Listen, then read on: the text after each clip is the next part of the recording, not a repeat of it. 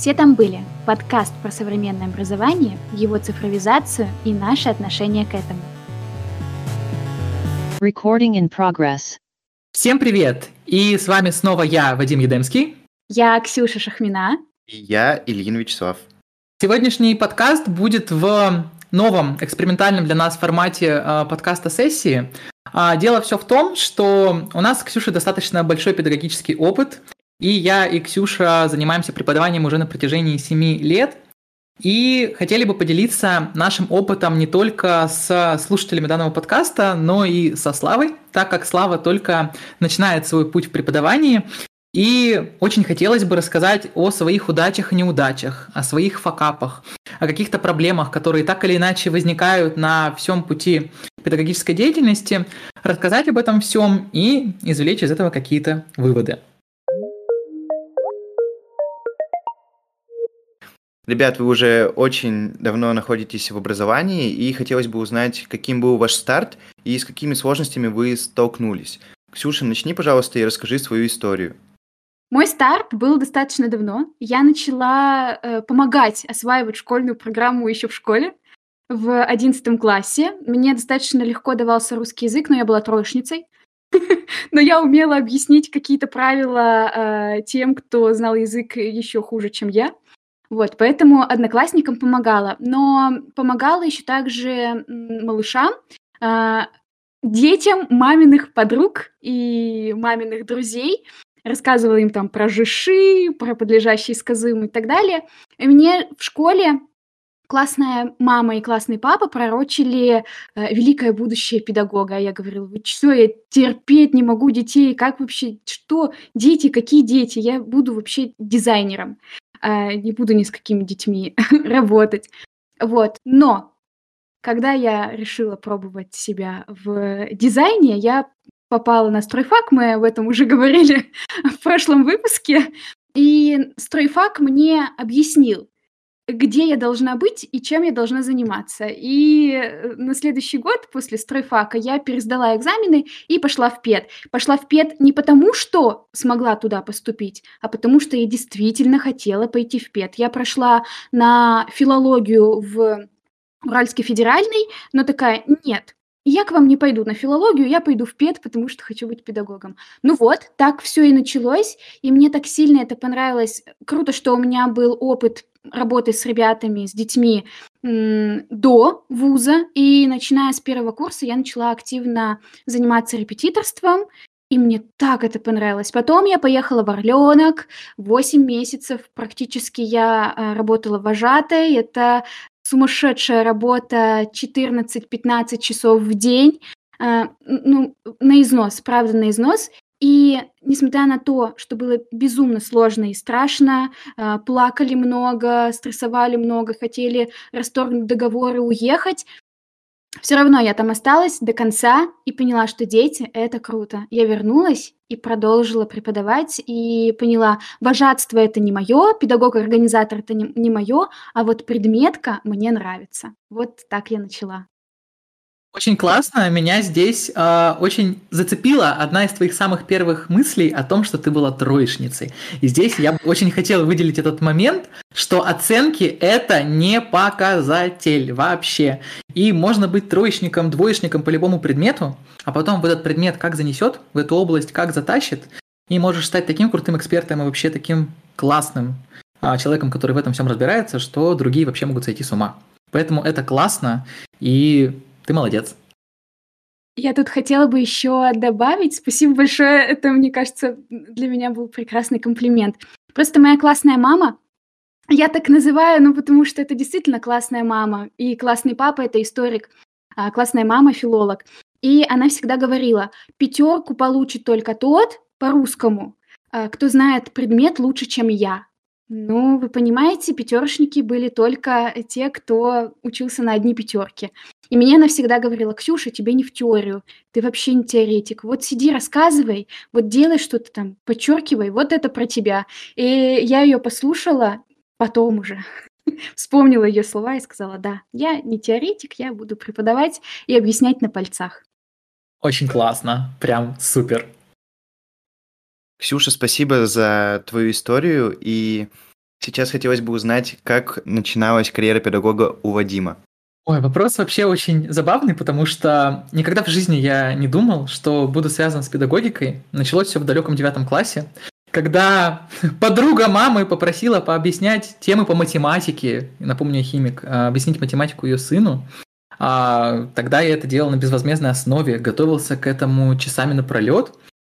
И в 10 классе я понял, что могу классно объяснять материал, мне химия нравится, почему бы ее не пообъяснять другим, да еще и подзаработать. И сказал своим родителям о намерении выложить объявление на Авито с тем, что вот я буду подрабатывать репетитором, что я сразу скажу, что я школьник, на что папа мне сказал, да кому ты нужен? И как меня это тогда обидело, как меня это тогда взбудоражило, я думаю, ну, я вам сейчас покажу. Проходит три дня, мне звонят, приглашают на первое занятие. Я готовлюсь к нему кропотливо, еду в другую часть города за сущие копейки, начинаю объяснять материал, и мне говорят, да, хорошо, мы готовы с вами заниматься. Я гордый приезжаю домой, говорю, ну все, у меня первая ученица. Папа был в шоке, я был в шоке, все были в шоке. А по итогу мы с ним прозанимались полтора года. А, я понял, что могу этим заниматься, и уже в одиннадцатом классе была забавная история, когда я сам, готовясь к ЕГЭ по химии, параллельно готовил к ЕГЭ по химии свою одноклассницу. И мы занимались вместе, и мы вместе классно сдали. Она поступила в медицинский, э, и это было начало. Я понимал, что я не хочу в педагогический университет, потому что очень мало чисто химических направлений. Везде обычно биология и химия приправой. Я вообще ни разу не биолог, это большой стереотип о том, что химия равно биология. И Педунивер я вообще не рассматривал. Пошел на химфак и начал постепенно заниматься репетиторством дальше, дальше. Многие не воспринимали этого всерьез, думая, ну, подработка, потом пойдешь на нормальную работу, там вот это 5-2, вся вот эта история. А я начал понимать, что мне нравится. И мне очень нравится, нравится объяснять разными подходами, э, нравится видеть учеников, когда они понимают, как все просто и логично. И постепенно разбирался в педагогике все больше и больше. И стал осознавать, что да, это то, чем я хочу заниматься, то, что меня заряжает, мотивирует. И вот уже седьмой или восьмой год идет, как я этим всем занимаюсь, и глаза горят, мне кажется, еще больше, чем тогда. И всегда забавно вспоминать старт, который был в девятом классе, и вот этот случай с первой ученицей с Авито, это просто, не знаю, история на всю жизнь и показатель, что а, какая-то твоя карьерная история может поджидать тебя там, где ты вообще себе этого не представляешь. Вот такие дела. Это да, это как карьерная история. Я ко мне, значит, обратилась моя тетушка дрожайшая. А, она великий деятель культуры, значит, режиссер, постановщик театра, у нее своя театральная студия, и она ко мне пришла и говорит, Ксюш, ну ты ж там на филфаке учишься, давай готовь меня к ЕГЭ по литературе. Я вот такая вот, вот эту вот женщину с просто невероятным бэкграундом, читательской грамотностью вот на высшем уровне. Готовь меня к ЕГЭ по литературе. Я подготовила. Она поступила в ЕГТИ на продюсера на бюджет. Вот так вот. Но было, было очень страшно, вы понимаете, с такой серьезной фигурой готовиться к экзамену. Я такая, чего я там тебе расскажу вообще? Я не знаю. Это очень забавно, правда. Меня на самом деле удивило, как вы вообще попали в эту область. То есть это не было специально, это не было намеренно. И очень интересно, что ваши истории разные, но они похожи. Потому что какой-то случайный момент в жизни запустил этот процесс педагогический, и после этого вы поняли, что это ваша стихия, это то, чем вам нравится заниматься. И это очень круто слышать такие истории. Вот. Спасибо. Да, Слав, спасибо большое за фидбэк. Очень приятный. Действительно, вот Вадим сказал, что тебя, твоя вакансия, карьера, позиция ждет вообще неизвестно где и неизвестно, когда она на тебя свалится. Я вот говорю, мечтала быть графическим дизайнером. Мы начали. Э, классно мы начали, закрепились э, в педагогике и, по-моему, не собираемся отсюда уходить. Я вот пробовала себя в разных э, областях, я понимаю, что все равно меня несет сюда же. А, Слав, а, скажи, пожалуйста, почему ты задумался преподавать? На самом деле у меня немного странный случай, я назову это так. Любовь к педагогике и к преподаванию у меня возникла из фильмов, из различных сериалов, аниме. Когда я вижу классного учителя, который вкладывается в своих воспитанников, это вдохновляет меня, и это, наверное, такие моменты, которые меня прям будоражат. То есть я такой, я хочу так же. Вот. И как раз-таки после этих фильмов, таких, например, как, я думаю, многие знают фильм «Общество мертвых поэтов», где педагог работает с проблемными детьми, казалось бы, проблемными, и показывает их хорошие стороны, раскрывает их, и это очень круто. Вот как раз-таки поэтому я бы хотел пойти в педагогику, чтобы показывать взрослым и в том числе детям, какие они разные. Это как Гудова постоянно и Юрлова. Речь идет о наших преподавателях с цифропеда. Говорит про успешность. Типа мы должны сделать детей успешными. Ну, не заставите вы выучить таблицу умножения или все правила исключения в русском языке, а сделать его успешным. Вот как раз фильм «Общество мертвых поэтов» — это вот про то, Слава, действительно. Да, мне еще очень нравится в таких фильмах, что педагоги, они находят подход. И очень часто бывает такое, что преподаватель стоит на своем и просто вот со своей стороны долбит детей, долбит, и долбит, вот свою линию гнет и не пытается найти какой-то другой подход к ним. И из-за этого происходит очень много конфликтов, и как раз-таки дети из-за этого закрываются, и я считаю, что это очень большая проблема. Слава, у тебя очень благие, очень классные намерения и идеи. И вообще, в принципе, круто, что есть люди, которых идти в педагогику заставляют такие мысли, идеи, а, какое-то видение, в принципе, возможно, какая-то романтизация всей этой педагогической деятельности. И есть в этом доля правды, скажу я тебе. Да. Я просто вспомнила. Я, э, Слава меня загрузил немного, когда сказал про фильм, э, про фильмы, про учителей, про аниме, книги и так далее. И я села и начала все это перебирать в своей голове. Первое, что я вспомнила, это уроки французского Распутина. Конечно. Оно удивительно, да, просто удивительно. Действительно, э, искусство и художественное, изобразительное, кинематограф, литература рисуют педагогов удивительным образом, как сверхлюдей и людей-проводников, вот этих медиаторов даже в том числе, которые создают детей, создают людей, которые потом создают этот мир.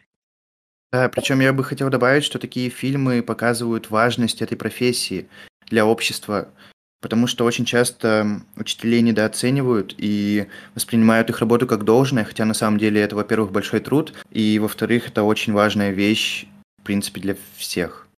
Как сказала Черниговская, в мире есть две исключительно важные и нужные профессии. Это врач и учитель. Все. Я очень люблю мысль Черниговской всей душой. На самом деле, такие примеры, они очень часто в произведениях. Допустим, я вот просто приведу пример, он, опять же, заденет, наверное, не всех, и не все его поймут, но есть такое аниме, я думаю, все его знают, это Наруто, в котором нет как таковых педагогов. То есть мы видим педагога не в привычном нам формате, это скорее тьютер или наставник. Но при этом то, как они вкладываются в своих учеников, это просто поражает. И таких примеров уйма, когда мы видим именно наставников или тьютеров и не воспринимаем их как педагогов, хотя на самом деле они делают такое же благое дело, как и педагоги. Угу. Я говорю, я начала, правда, сейчас перебирать всяких э, все образы педагогов. Дамблдор, профессор МакГонагал Да, и да. даже Снег, и ты такой, да Снег-то вообще гениальный учитель. Вы же понимаете? У него э, метод проблемного обучения.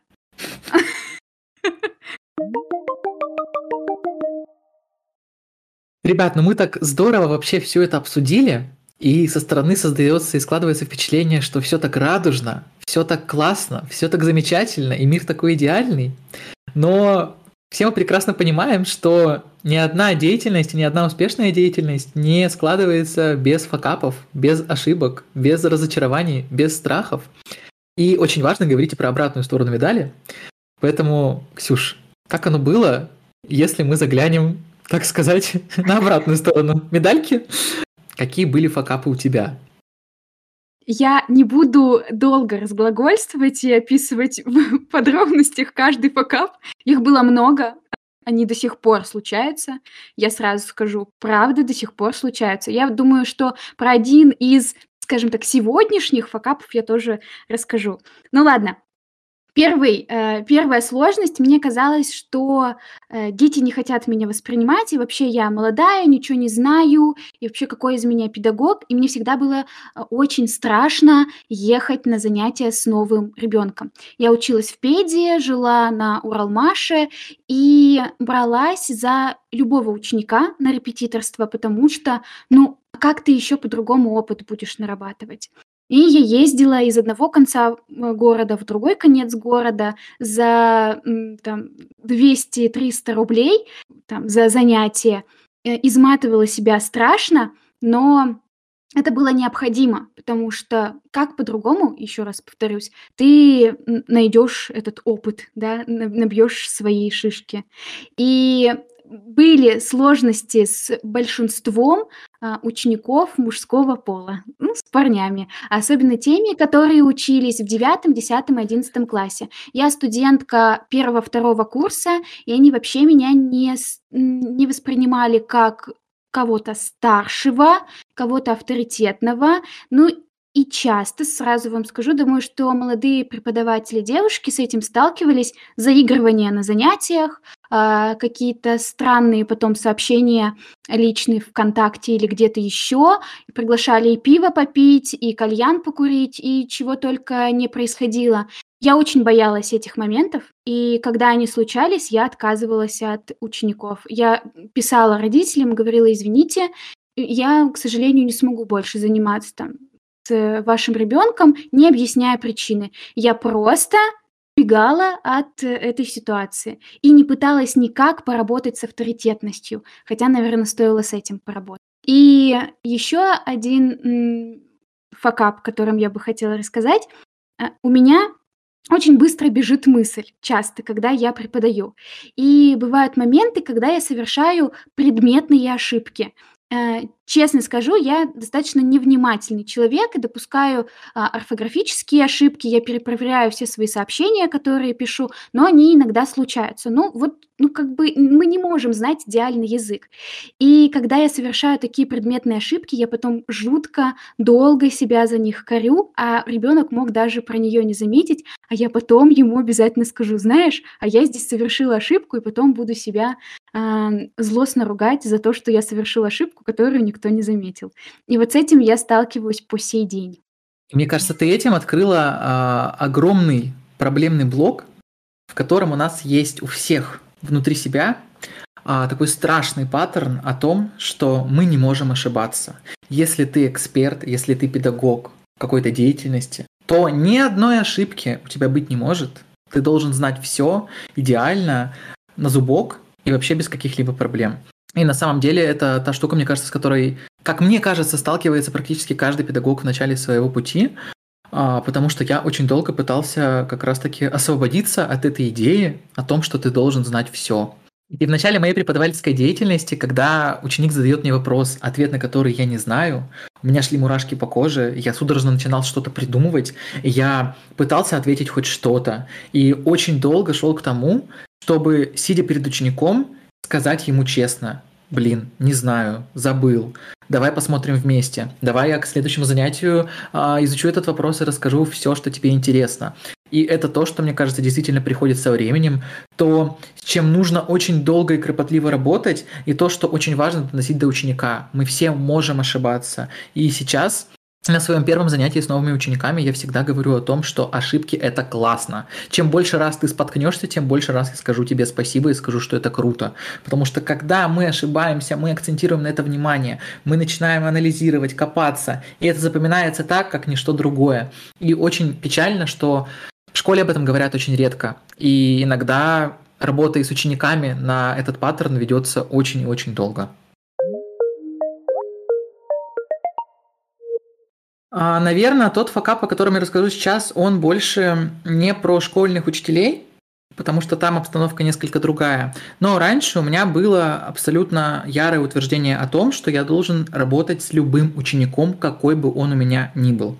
Сейчас немножко прокомментирую. А, раньше я был уверен, что если ученик не замотивирован, если ему химия не нужна, а, например, это нужно его родителям. В общем, какая бы ни была ситуация, я был уверен, что я, как опять же педагог, который все знает, который все умеет, обязательно должен а, его замотивировать, ему показать и объяснить, что химия для него это важно, даже если он хочет там поступать на какого-нибудь дизайнера.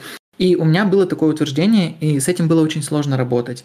А, когда, например, ученик хочет в совершенно другое направление, а родители говорят, ты пойдешь в мед, и ты занимаешься с ним изо дня в день просто пашешь изо всех сил и прыгаешь выше своей головы, а эффект от этого нулевой, и ты принимаешь это на свой счет, думаешь, что это ты плохой педагог.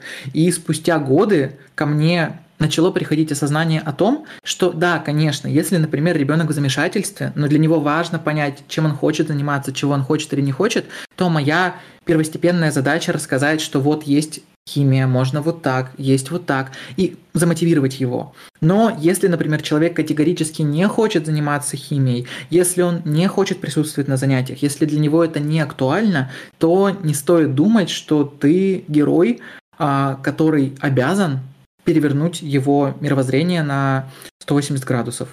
И вот это, наверное, то, что пришло ко мне со временем. И сейчас, прежде чем начинать работать с учениками, я обязательно провожу созвон, на котором а, с ребенком и с родителем, если это школьник, уточняю, зачем ему это нужно, нужно ли ему это вообще и какая задача требуется от меня. Потому что сейчас я понял, что очень важно на старте понять, с чего мы начинаем, и как вопрос есть у школьников, зачем мне это надо, вот так же мне надо задать этому школьнику вопрос, зачем тебе это надо. А вообще, ты, Ксюша, абсолютно сказала правильно, а факапов их бесконечное количество, и каждый отдельный ученик, особенно если это индивидуальные занятия, да и вообще, в принципе, любые, это отдельный кейс, отдельная история. А, и не бывает такого, чтобы с двумя учениками ты работал абсолютно одинаково. К каждому нужен подход. У каждого есть особенности мировосприятия, свое чувство юмора, а, свои какие-то особенности, необычности, а, под которые ты подстраиваешься, которые ты считываешь и с которыми ты работаешь. И поэтому здесь а, я бы скорее назвал это не факапами, а кейсами. Каждый ученик – это кейс, и этот кейс нужно решать. А любое решение – это всегда сложный тернистый путь, с разным фидбэком, что называется, и бэкграундом. Поговорим по-английски немножечко. У меня как раз-таки были подготовлены вопросы вам, и на один из вопросов ты уже ответил, что делать, если ученик не понимает твои объяснения. Здесь ты рассказал про случай, когда человек не замотивирован. Но у меня больше вопрос был про то, что делать, если человек хочет, человеку это нужно, и он старается, но при этом никак не получается вот вдолбить какие-то знания. Что делать в таких ситуациях?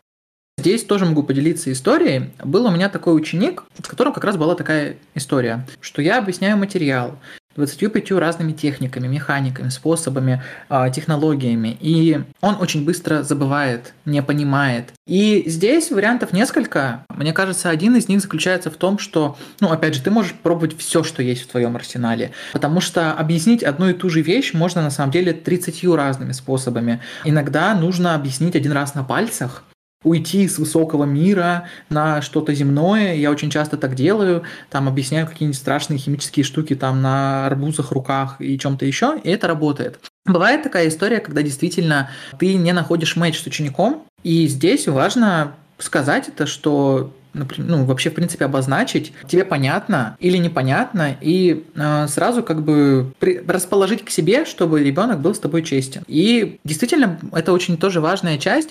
Как в психотерапии очень важно найти своего психолога, точно так же при индивидуальном обучении, мне кажется, да и вообще, в принципе, по жизни очень важно найти преподавателей, педагогов, с которыми у тебя есть матч. И бывает, как мне кажется, сейчас абсолютно нормальная история, когда такого матча не бывает, потому что очень много людей, очень много подходов, и если, например, это происходит систематически, то, наверное, я бы порекомендовал ребенку поискать кого-то еще. Например, наши взгляды могут не сойтись. Если эта ситуация происходит эпизодически на какой-то конкретной теме, то, наверное, конечно, испробовать весь арсенал, который у тебя есть, активировать максимум терпения, запастись им И с очень высокой долей вероятности к цели мы придем, и материал станет понятен.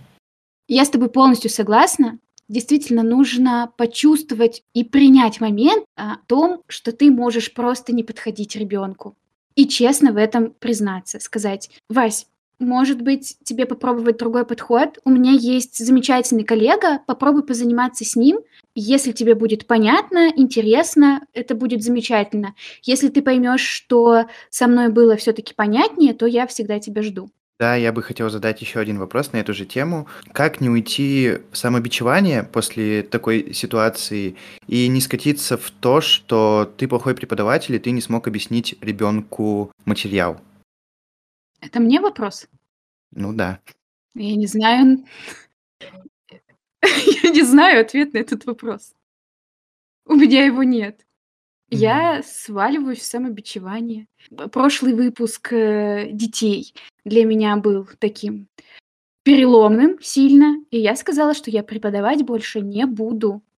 И пошла заниматься методологией. Поэтому ответ на вопрос, как себя не корить за то, что ты не можешь кому-то что-то объяснить, я не знаю. Э, я пробую еще раз. Расстраиваюсь, если не получается, пробую еще раз, говорю, я больше никогда не буду преподавать, потом успокаиваюсь и говорю, да я только преподавать и буду. Как-то так. Наверное, я тогда возьму микрофон, немножко расскажу про свой experience. Не то, что я супер-мега-эксперт в этой области, потому что седьмой год, когда я что-то объясняю не так или что-то непонятно, я могу погрустить и подумать, блин, как же так? Но со временем тоже пришло осознание, и тут одно ключевое слово, очень, мне кажется, тоже такое мейнстримное на сегодняшний день, это принятие. А, надо принять, что у нас, как главный слоган цифровой педагогики, мы все разные. Это нужно принять. Нужно принять, что для разных людей подходят разные способы объяснить. Для разных людей подходят разные люди. И невозможно сделать так, чтобы ты был понятен человеку на 100%. Потому что у всех разный бэкграунд, разное мировосприятие. И действительно, иногда проблема может быть в объяснениях, проблема может быть в тебе. Но это тоже нормально, потому что мы все не идеальны. И а здесь это единственное, мне кажется, что есть. Нету какой-то волшебной таблетки. Это просто признать, что, блин, ну да, вот здесь вот меня не поняли. Ну ладно, я попробовал все пути, которые я знаю. Я постарался, я вложился, я взял за это ответственность, и не получилось, ну ладно. Такое бывает. Как мне кажется, это единственное, и какого-то универсального ответа на этот вопрос его не будет. Вот. Но очень важно всегда помнить и концентрироваться в случае таких ситуаций не на негативном опыте, а на позитивном. Что, например, вот, да, здесь произошла история, когда меня не поняли, но есть еще 15 историй, когда меня поняли, когда я был полезен, когда я помог. И здесь из самобичевания как раз-таки уходить в осознание своей полезности, своей важности, что не происходит так со всеми. То есть э, это, опять же, это уже к математике. Если там это с одним человеком произошло, то это может быть какая-то погрешность, это может быть какая-то опечатка, конкретная ситуация. Это не система. А система, например, может быть в другом. В том, что ты классный преподаватель, в том, что тебе говорят спасибо, в том, что у тебя получается развивать своих учеников, видеть результаты, плоды своей деятельности, и это всегда очень вдохновляет. Я даже сейчас говорю, мне кажется, у меня голос маленько поменялся, потому что вспомнил своих ребяток. Вот. У меня есть э, а, одно универсальное средство, которым пользуюсь я, это сто процентов, сейчас уже на автомате. Вот возвращаясь к вопросу о том, что делать, если ученик не понимает, вот сейчас конкретно, но очень хочет. Я каждому ученику перед тем, как мы начнем заниматься или на начальных этапах провожу диагностику модальности и ведущей деятельности полушария. И с помощью диагностики я понимаю, какой ученик передо мной. Он визуал, кинестет или аудиал, какое полушарие у него доминирует, да, какой он концепции придерживается. И уже исходя из этого понимаю, как ему объяснять материал. Вообще, лично для меня это всегда работает. Естественно, если я только начала заниматься с ребенком, я не знаю, как он воспринимает информацию. Я провожу тесты, я провожу диагностику э, какую-либо. Она всегда в игровой форме, они даже не замечают, что я их диагностирую. Но мне это вообще палочка-выручалочка. И я никогда не буду кинестету объяснять что-то вот лекционно. Я всегда ему, ему буду давать что-то делать. Не буду объяснять. Скажу, на, делай. Делай, я в ходе действия твоего объясню тебе что-то. По-другому с ним не получится. Да, тут я хочу подхватить Ксюшу и рассказать про свой тоже небольшой опыт. Я обычно на первом занятии всегда говорю ученикам, что мне можно задавать 1 миллион вопросов. Если тебе непонятно, хоть каплю, хоть что-то, хоть где-то, хотя бы на мгновение у тебя возникла такая мысль, Пожалуйста, скажи мне об этом, не бойся. Я тебя не съем, я тебя не убью, я не буду на тебя кричать. Мы вместе разберемся, потому что ровно так же, как ты хочешь разобраться в вопросе, я хочу, чтобы ты его понял. И если ученику в доступной форме сказать, что ты можешь что-то не понимать, и ты можешь мне об этом сказать, то он будет задавать вопросов все больше, они будут все глубже, и вы сможете докопаться до истины и понять, что конкретно человек не понимает.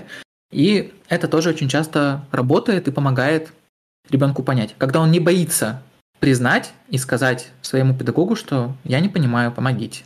Потому что часто же бывает по-другому. Мы просто такие, эх, ничего не понятно, спрашивать не будем, а то нас загнобят, и все. И обычно все это проваливается в бездну. Поэтому здесь очень важно как раз еще и ученику объяснить, что спрашивай хоть миллион раз. Это к вопросу еще о том, что должно быть у педагога обязательно, что терпение должно быть для этого на старте. А еще очень важный момент. Если ученик что-то не понимает уже очень долгое время, может быть, ему нужно отдохнуть?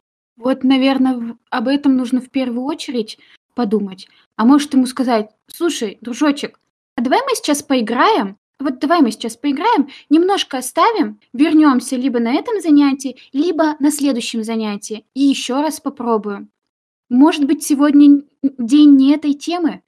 Вот про это тоже почему-то вот есть план, которому нужно придерживаться. Я раньше, когда писала себе подробные конспекты занятий, и мне было очень страшно отступить влево, вправо, сейчас я так не делаю. У меня есть вариации, к которым я могу прибегнуть. Я могу в моменте что-то перестроить. Я вижу, не идет эта тема, но она не идет. Я говорю, да, понятно.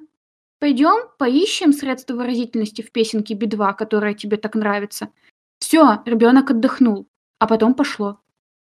То есть мы можем сделать небольшой вывод о том, что доверительные отношения с учеником способствуют тому, что мы за счет, наверное, эмпатии можем улавливать какие-то сигналы, и проблема может быть в педагоге, а в каком-то эмоциональном состоянии ученика или в чем-нибудь еще, да.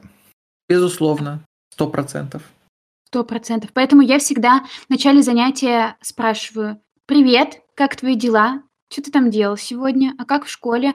Я слышу веселый голос. Все замечательно, начинаем заниматься. Я слышу очень уставший голос, и уже сейчас на этом моменте понимаю, мы начинаем с игрушки, мы начинаем с очень легкой разминки, мы начинаем смотреть, что, как, какие сложности были в школе, если у меня, например, школьная программа 8-7 класс. Я не начинаю идти по тому плану, который я 100% себе заготовила. Эмпатия – это тоже, наверное, один из очень важных моментов, который очень нужно как бы обозначить в самом начале занятий. Сказать, что ты готов выслушать, понять, помочь и как бы посопутствовать состоянию ученика, если так можно сказать. Мне на самом деле стало очень интересно. А, вопрос будет, Слава, к тебе. Ты вот наши все страшилки сейчас послушал. Все, что у нас послушал. И, наверное, после этого у тебя тоже может как-то реальность исказиться. Надеюсь, что нет. вот. И э, что тебя вот лично больше всего в преподавании пугает? Что тебе кажется самым таким страшным, неприятным, каким-то вот будоражащим нервы, если не брать в расчет нашей истории? ну, на самом деле, выслушав ваши истории, на данный момент у меня нет тех проблем. То есть Пока, по крайней мере, может быть, мне так кажется, потому что я не сталкивался с этим. Но пока я не боюсь, допустим, ошибаться. Я говорю, может быть, это только пока так. Да, еще была тема про проблемы с учениками. То есть, когда человек что-то не понимает, я задал этот вопрос, потому что я вот этого как раз-таки и боюсь. Мне кажется, что если ученик что-то не понимает, то проблема во мне. И пока я вижу это именно так, я думаю, что здесь как раз-таки опыт, рефлексия и работа над собой как раз-таки будет способствовать постепенному принятию себя в этом плане. Вот. Еще один момент, я очень боюсь привязанности с учениками, и я не понимаю, как можно отказать ученику в какой-то момент, или если вот не идет, не навредить ни себе, ни ученику и в определенный момент отказаться. Для меня пока это непонятно, и, может быть, у вас есть какие-то советы в этом плане. Конкретно про две ситуации спрошу, когда ребенку нужно не навредить, не навредить себя, себе и вовремя его отпустить. И про ситуацию, когда мне некомфортно работать с учеником, но при этом вот этот долг в голове, что ты должен, как от него избавиться? Говоря про вопрос долга, у меня этот вопрос решился со временем. То есть шли годы, я думал, что я всем должен помочь, всех научить, всем показать всю прелесть химии, даже если эта прелесть им вообще не нужна в помине. И в какой-то момент достигается точка, в которую у тебя уже нет сил. Нету э, возможности какой-то внутренней, какого-то стержня пытаться дальше. И ты понимаешь, что уже как бы вот все конечное. И вот когда этот момент я прочувствовал, я понял, что, наверное, все-таки действительно здесь очень важно и про себя тоже не забывать. В этом плане, мне кажется, педагогика, она очень тесно связана с психотерапией, какой-то такой параллельной, и вот как раз частью рефлексии, про которую ты сказал, а, потому что, по сути, умение отказаться от ученика в нужный момент для того, чтобы не навредить ни ему, ни себе, это, мне кажется, тождественно умению говорить «нет», если тебе чего-то в жизни не хочется. И вот здесь одно как будто бы перекликается с другим. Наверное, это вот вопрос постоянной рефлексии самого себя. Как-то так. Ксюш, что скажешь? Хотелось бы тебя послушать. Это сложно. Для меня тоже очень сложно по сей день. Я сильно привязываюсь и к детям. Несмотря на то, что я занимаюсь с ними год, полтора, полгода, я не классный руководитель, не занимаюсь с детьми там с 5 по 11 класс, но все равно сильно к ним привязываюсь. И каждый год весной, когда мы заканчиваем подготовку к экзаменам, для меня это очень стрессовый период, мне грустно, что с ними приходится расставаться и все такое. Тут просто переживаешь этот период. Сложно, но переживаешь. А если говорить про ситуации, когда ты не можешь больше заниматься с ребенком, или он уже не может заниматься с тобой, вы не можете найти общий язык, у меня такие ситуации произошли в этом учебном году. И я искренне собой горжусь, потому что мне получилось отказаться от двух ребят, несмотря на то, что это хорошие ребята, у них замечательные родители, они действительно хотели заниматься, но в какой-то момент мотивация сильно а, упала, и я понимаю, что ребенок как будто бы больше не настроен заниматься. И я честное искреннее письмо каждому родителю написала с достоинствами ребенка, что вот он молодец, он достиг таких-то результатов, у нас получалось вот это, у нас не получалось вот это. И, к сожалению, я не могу больше заниматься с вашим ребенком, потому что, и честно объясняю, потому что он э, перестал добросовестно готовиться к занятиям, потому что он часто пропускает, систематически пропускает занятия, часто не предупреждает меня о том, что занятие не состоится, и, к сожалению, я не могу работать в таких условиях. Я могу вам порекомендовать коллегу, к которой вы можете обратиться за помощью э, по предмету или прилагаю также список ресурсов, э, инструментов, YouTube-каналов, телеграм-каналов, на которых ребенок может найти информацию о подготовке к экзамену по русскому языку или просто по школьной программе. Я делала вот так. И это два кейса, которые у меня случились в этом году. Мне было очень страшно, и меня тряслись руки. Я думала, да как я... И понимаете, мне это каждый раз было очень сложно с ними заниматься. И каждый раз у меня случался вот пик просто стресса, когда опять отменяется занятие, опять ребенок не подготовился. Он, например, у нас запланировано занятие, а он вообще меня игнорирует везде, а потом оказывается, что он, ну, просто не захотел заниматься. Ну, просто не захотел. А я сижу, жду и ничего не могу сделать. Сижу вот просто как бы на телефоне. И, ну, получилось. Это было очень сложно. Но вот я выработала такую стратегию. Значит, понять, что ты, к сожалению, уже не можешь ничего сделать, и твои нервы, твое состояние сейчас тебе дороже, потому что у тебя кроме этих учеников у тебя есть еще ученики, на которых сказывается твое эмоциональное состояние. И тут нужно сделать выбор. Просто сделать выбор. И самое главное, честно сказать обо всем родителю. И честно все сказать ребенку. Помимо того, что я написала письмо родителям, я еще объяснила причину детям. Я не могу с тобой больше заниматься, потому что. И все. Вроде бы все разрешилось. У меня была похожая история с э, подходами как раз. Был ученик, с которым мой достаточно либеральный подход в занятиях не мэчился. И я объективно это понимал. Я не буду заставлять делать домашку, если там ты не делаешь ее многократно. Я не буду возмущаться и бесконечно напоминать о важности там изучения материала после того, как мы его вместе разобрали. И был такой ученик, с которым это не работало. И э, полностью Ксюша солидарен в том, что нужно быть в первую очередь честным. И тогда я говорил с мамой ученика и как раз-таки сказал, что вероятнее всего вам нужен педагог более авторитарный, может быть более строгий, который будет это все фиксировать, который будет, может быть, какой-то навевать небольшой страх, пусть и добровольно. Это опять же к вопросу о том, что мы все разные. Кто-то лучше работает самостоятельно, обладает самодисциплиной и может регулировать этот процесс сам. Кому-то нужна опора в качестве тьютера. Кому-то нужен человек, который будет постоянно напоминать, обращать внимание и немножко наводить панику. И здесь важно обозначить, что да, действительно, вам, наверное, нужен другой подход.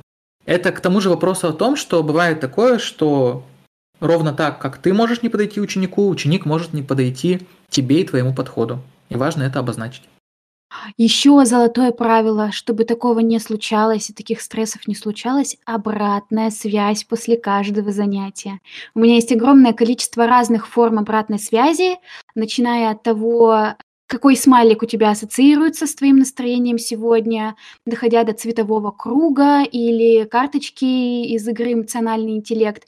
Я использую абсолютно разные формы, даже часто, опять-таки, дети не замечают, что я собираю обратную связь, но это успокоение учителю, что все прошло хорошо. А если что-то прошло нехорошо, ребенок тебе об этом скажет. Но их тоже нужно об этому учить. Детей тоже нужно учить давать обратную связь, потому что обычно они говорят: все понравилось, все нормально, я все понял". Нужно идти через метафоры. То есть не просто спрашивать: "Что тебе понравилось?" "Мне все понравилось". "Что тебе было сложно?" "Мне было все понятно".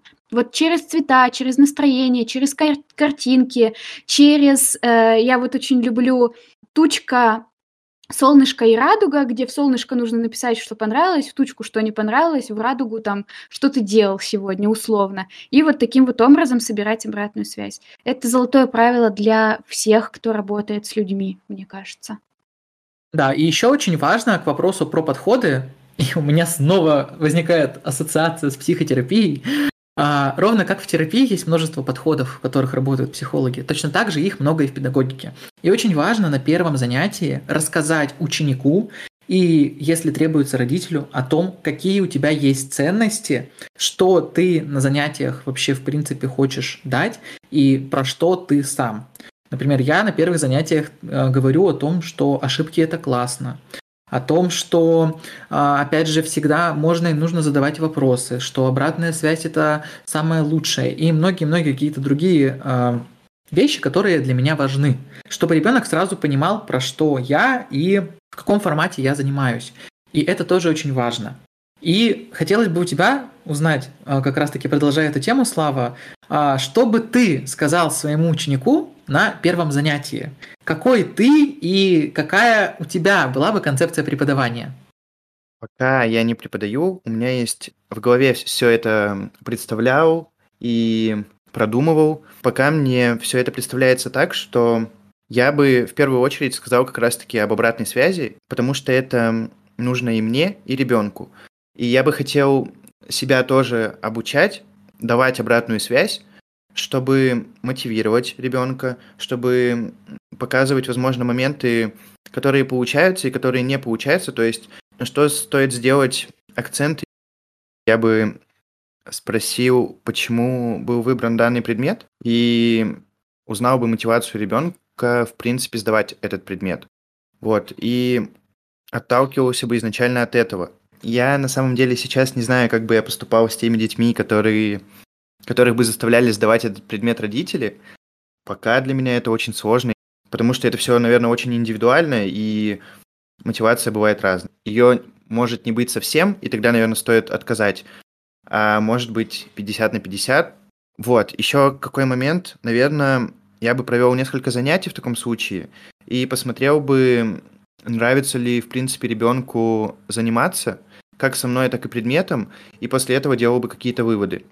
Не знаю, мне кажется, по крайней мере, в моей, в моей голове логично рассказать немного о себе на первом занятии, хотя как будто это пустая информация и в какой-то степени ненужная, по крайней мере, ребенку. То есть я представляю разговор с родителями, когда я говорю, что я там закончил то, закончил это, вот у меня такие-то компетенции, чтобы они оценивали меня. Но что сказать ребенку? У меня пока на самом деле нет каких-то четких вот правил, и, наверное, это постепенно будет приходить, потому что, ну, мне кажется, что это от неопытности, потому что я с этим не сталкивался. Вот. Это к вопросу на подумать, наверное. Да, да. Здорово понимать, э, какие ценности есть, а они у тебя, я уверен, точно есть. И сформулировав их, можно и себя лучше понять, что тоже классно. Рефлексия вездесущая, помним, да? И да. еще и ученику рассказать, кто мы такие. Я просто не знаю, стоит ли вообще что-то говорить в этом плане. То есть я точно знаю, что должно быть какое-то представление. То есть не так, что просто я пришел такой, все, садимся заниматься информатикой. Это будет, ну, не получится доверительных отношений при таком представлении. Типа, мне кажется, ну, по крайней мере, я бы зажался с таким педагогом, и мне было бы максимально некомфортно. Но при этом, опять же, повторюсь, каких-то правил четких я не выработал, и, наверное, это хороший вопрос, потому что если я собираюсь преподавать, то это нужно сделать. Я поделюсь своим скриптом, если вам любопытно, что я делаю в первые минуты на занятиях с новым ребенком. Я всегда готовлю какую-то небольшую табличку э, в Miro, пишу «Привет, меня зовут Ксюша, я преподаватель русского языка и литературы, буду тебе помогать осваивать школьную программу или готовиться к ЕГЭ. А, давай познакомимся, и даю список, например, как тебя зовут, как ты относишься к русскому языку, а, почему ты решил дополнительно заниматься, какие у тебя любимые фильмы и сериалы, какие у тебя любимые компьютерные игры, что тебе больше всего нравится делать в свободное время, а что ты любишь больше кошек или собак, ты любишь оливье или цезарь, и вот какие-то такие штуки. И начинаю их э, разговаривать. Вот таким вот образом, через интересы.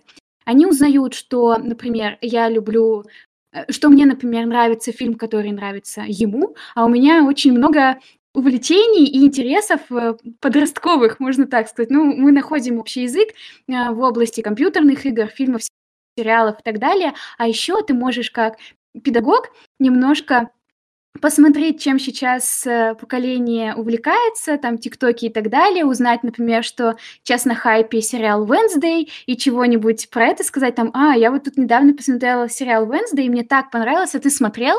Ну, можно как-то таким вот образом начать, и он же понимает, что ты не какая-то строгая училка, которая будет тебе объяснять э, правила в русском языке, а он сможет с тобой спокойно готовиться к экзаменам и не напрягаться, что там скажет что-то лишнее или что-то в этом роде. Вот я как-то таким образом пытаюсь их разговаривать. И еще один важный момент, о котором ты сказал, Слава, что я должен говорить ребенку, кажется, что это пустая информация, на самом деле нет. Это очень важно сказать про несколько своих достижений. Например, вот я как преподаватель, который давно готовлю ребят к экзаменам, я могу сказать, что в прошлом году у меня там столько-то стубальников, столько-то высокобальников. Если мы не имеем за плечами этого опыта, ты можешь сказать, я написал программу на языке Python, э, вот которая делала так-то. Или я работаю э, тестировщиком и на этой неделе завел э,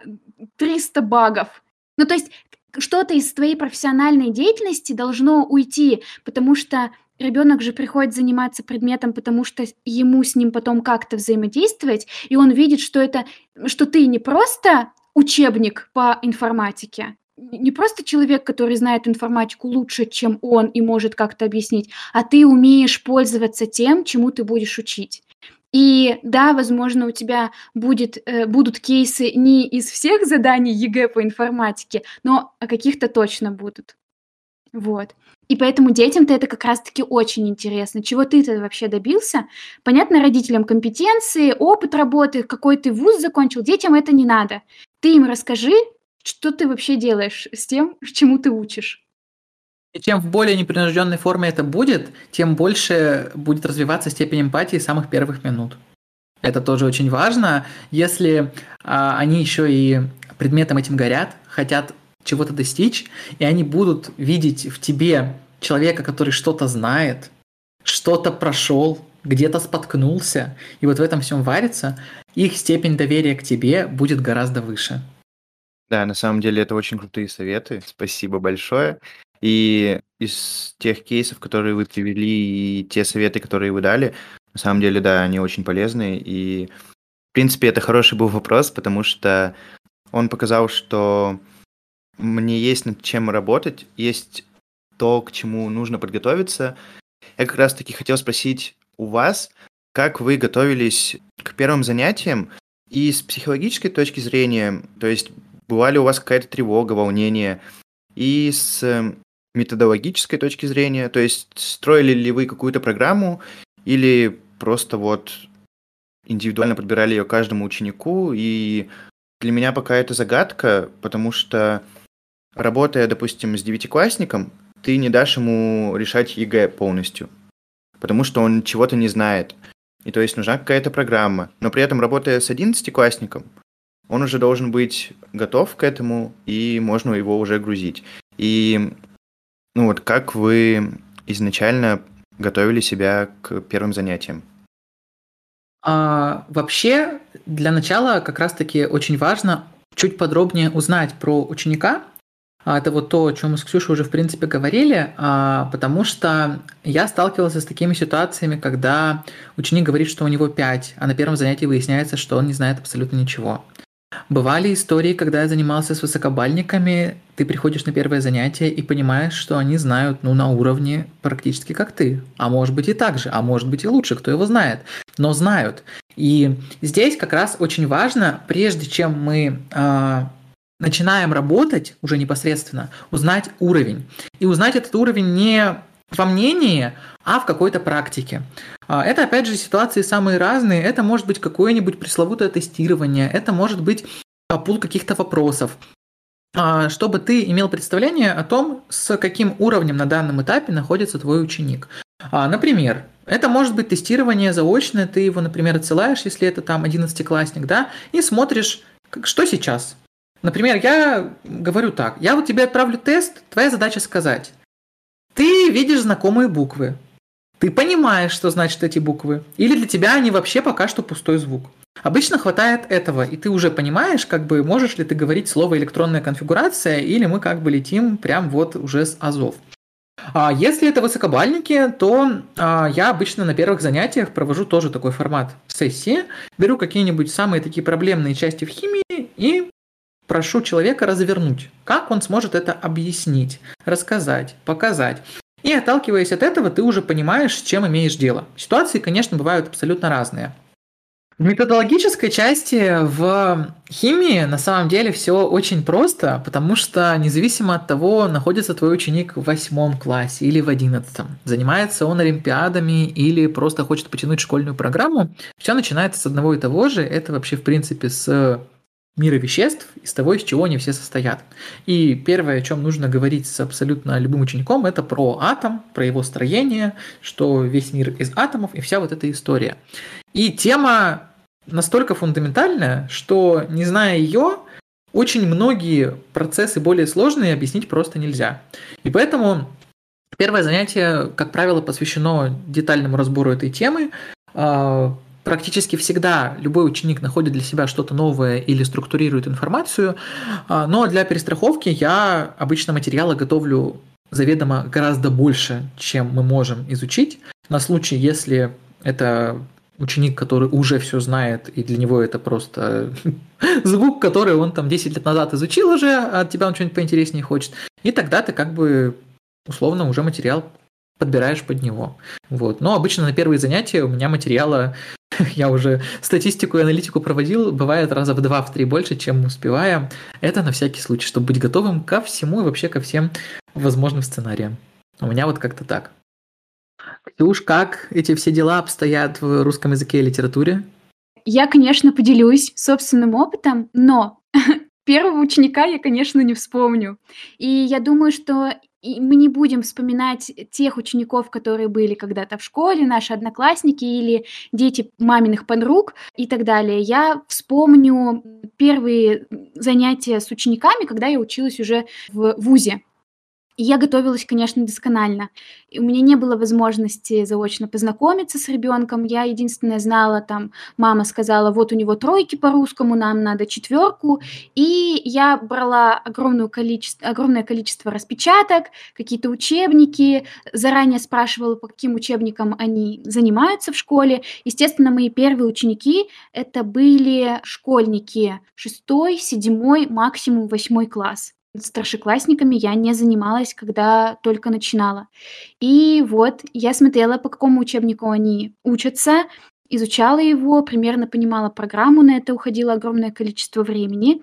И, допустим, выстраивала себе план. Ага, вы сейчас изучаете тему там словосочетания, типы словосочетаний, я подготовлюсь к этой теме, возьму какой-нибудь учительский конспект, пойму, о чем они там говорят, какие-то упражнения мне понравятся, не понравятся, и вот, опираясь на чей-то конспект урока, я шла к детям. И ну вот как-то так э, работало. С точки зрения психологической, ну, всегда было очень тревожно и страшно, понравишься, не понравишься, забудешь ты эту тему, не забудешь эту тему, понравится упражнение, не понравится, сможешь ты их объяснить или нет. Но в моем случае всегда происходило следующим образом. Я шла, боялась, приходила, переставала бояться. Ну, да, ты начинаешь, да. начинаешь заниматься с ребенком, узнаешь, кто он, что он, чем он дышит, чем он занимается, и все, и дальше все идет э, как по маслу. Первые занятия всегда такие притирочные, всегда немножко сложно. И опять-таки еще про первые занятия я всегда уделяю внимание, большое внимание тесту. Ну, то есть, чего ты умеешь. Уже тогда, когда я только-только начинала преподавать, я уже готовила какие-то игры по срезу знаний. То есть не просто тупо тест, там буква А, Б, цифра и так далее. А я пыталась какую-то игрушку, своя игра, не знаю, блиц-опросы, какие-то викторины, кроссворды. Вот каким-то таким способом пыталась понять, какой уровень у ребенка. Вот. А сейчас у меня всегда есть пробное занятие, 40-минутное, я обычно провожу его бесплатно, на котором использую вот этот скрипт, который я рассказала ранее, и даю небольшой тоже срез, Опять-таки в игровой форме. Вот таким образом. А потом уже под каждого ребенка, под его цели простраиваю план.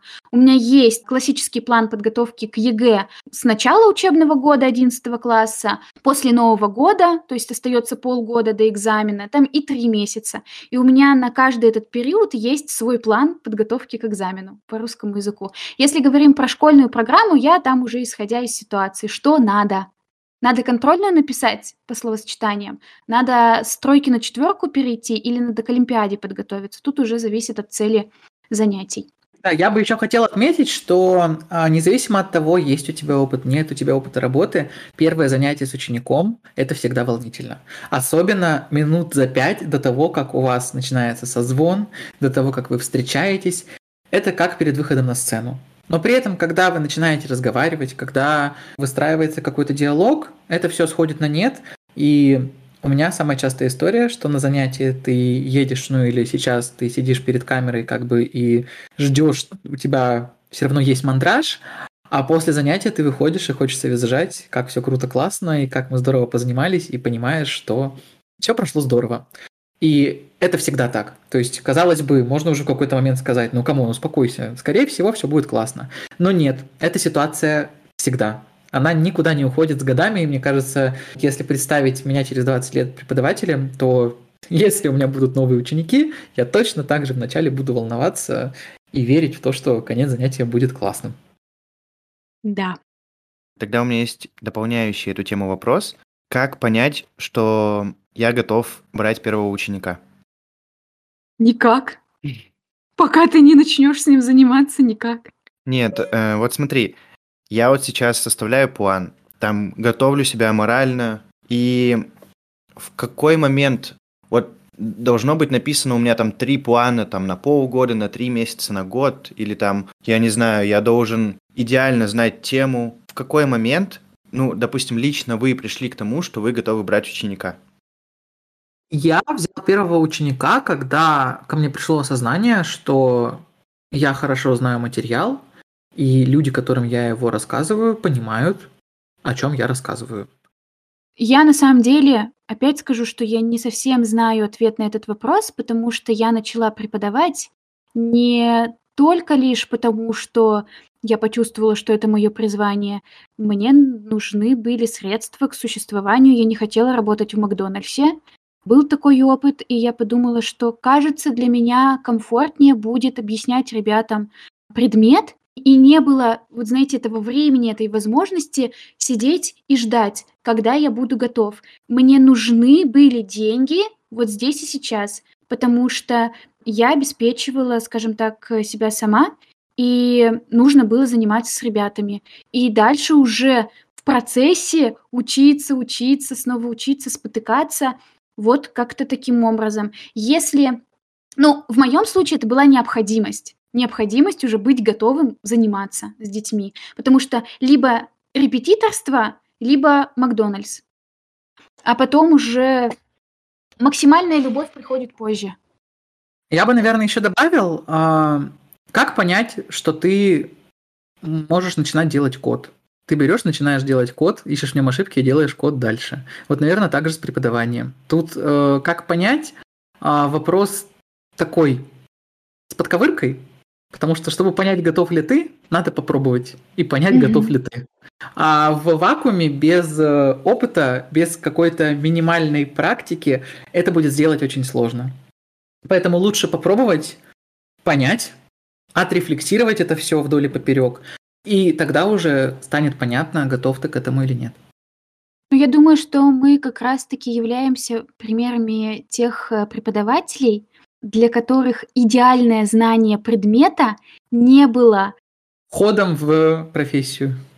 Угу. Ну, то есть мы не ждали того момента, когда мы досконально изучим русский язык, литературу или химию просто пошли преподавать. Вот по, по горячим э, следам. Например, я слушала лекцию по синтаксису или по грамматике, чего-то там новое, интересное узнавала, у нас были потрясающие преподаватели. И потом приходила и рассказывала детям, а ты знаешь, почему на самом деле жиши пиши с буквой «и»? Вот вам вообще рассказывали, а я знаю, я тебе расскажу. Я бы сам с радостью послушал когда-нибудь. Поэтому просто по горячим следам идешь тебя учат, ты идешь учить. Ну, это вот у меня такой опыт, потому что я из педа. Ну, у меня опыт был такой, что я уже говорил, я понял, что мои объяснения понятны другим. Захотелось попробовать. А в 10 классе еще очень хочется, чтобы у тебя были карманные деньги. Вот. А еще, когда тебе говорят, что кому-то нужен в 10 классе, тебе еще больше хочется. И поэтому здесь как бы все срослось. Вот. Да, я бы хотел спросить, могу ли я допустим, написав программу и поняв морально то, что я готов, допустим, пригласить друзей или уже вот репетиторов вас, допустим, провести пробное занятие и за счет этого сделать какие-то выводы. То есть что-то исправить или все хорошо, и мне стоит уже вот брать учеников. Я, кстати, об этом э, очень хотела сказать, э, никак не получалось, о том, что нужно репетировать первые занятия. Это вот ты спросил, могу ли, а я скажу, ты должен это сделать. И если у тебя есть возможность собрать фокус-группу на начальных этапах, а у тебя есть эта возможность, пользуйся ей обязательно. И обратная связь от действующих педагогов – это вообще просто улетная возможность учиться. Это получится своего рода супервизия. Это я, опять же, 105 отсылка к психотерапии, но это правда похоже.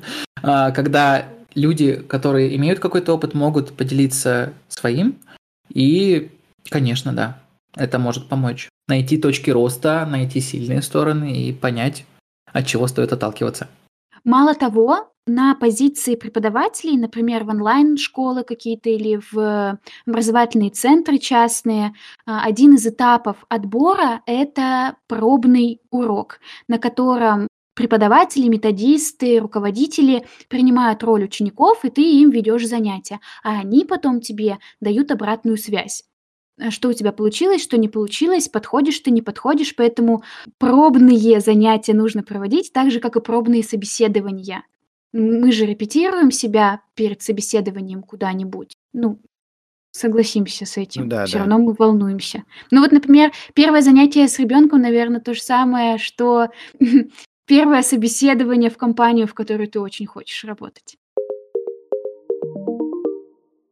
Мне кажется, что мы сегодня обсудили очень много тем, которые будут полезны тем людям, которые хотят себя попробовать, или даже те люди, которые уже работают в сфере преподавания или занимаются репетиторской деятельностью. И этот выпуск в том числе помог мне, потому что те вопросы, которые я задавал вам, что-то разъяснили мне и показали в этой профессии.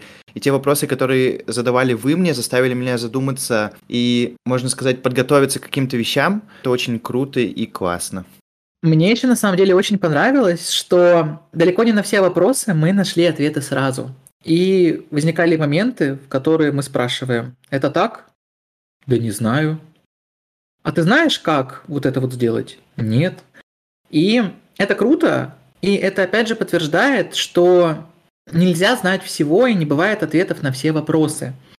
И мы можем в такие моменты видеть свои точки роста, понимать какие-то проблемные точки и осознавать, над чем еще стоит поработать, над чем стоит поразмышлять, порефлексировать, а это всегда классно и здорово. Спасибо, что были с нами. Слушайте наши подкасты на Яндекс Музыке, Spotify, YouTube и Apple Music. Все здесь будем. Услышимся. Recording stopped. Подождите, не пишем. У тебя был клевый факап, который ты рассказывал, и он вот прям факап, когда ты э, полтора часа опоздал, весь в мокрый, грязный, и п- после этого появления с тобой не захотели заниматься. Расскажу одну историю, которая произошла со мной на старте моей педагогической деятельности. Я тогда был, по-моему, в 10 классе, и на Авито нашлась новая ученица, которая жила в совершенно другой части города. Мы договорились о первом занятии. Я, значит, к нему готовлюсь кропотливо, а, выезжаю на занятие, и в городе начинается адский ливень.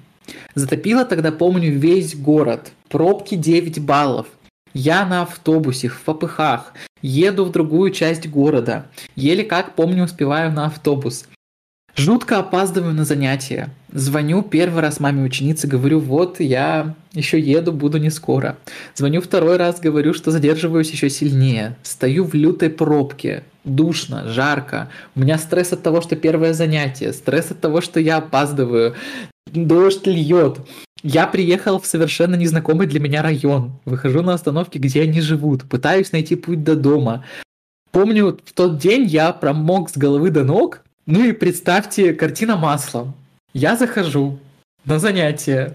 Через э, минут 40-50, уже не помню, после того, как у нас было запланировано занятие. Весь грязный, весь мокрый, весь лохматый. Говорю, здравствуйте, извините, вот сегодня буду проводить вам первое занятие. И я, честно сказать, уже абсолютно не помню ни их реакцию, ни девочку, с которой я занимался. Но это был единственный раз в моей практике, когда после первого занятия мне не перезвонили, и мы больше не занимались. Но на самом деле, спустя годы я прекрасно их понимаю, Потому что если бы ко мне на первое занятие приехал мокрый десятиклассник, э, который не понимает, что происходит, в стрессе, в шоке, и, и, и вот такая вот картина маслом, наверное, я бы тоже был не в восторге. Но ситуация интересная. Вот так. Такое бывает. Поэтому, поэтому теперь я в онлайне работаю, чтобы под дождь не попадать.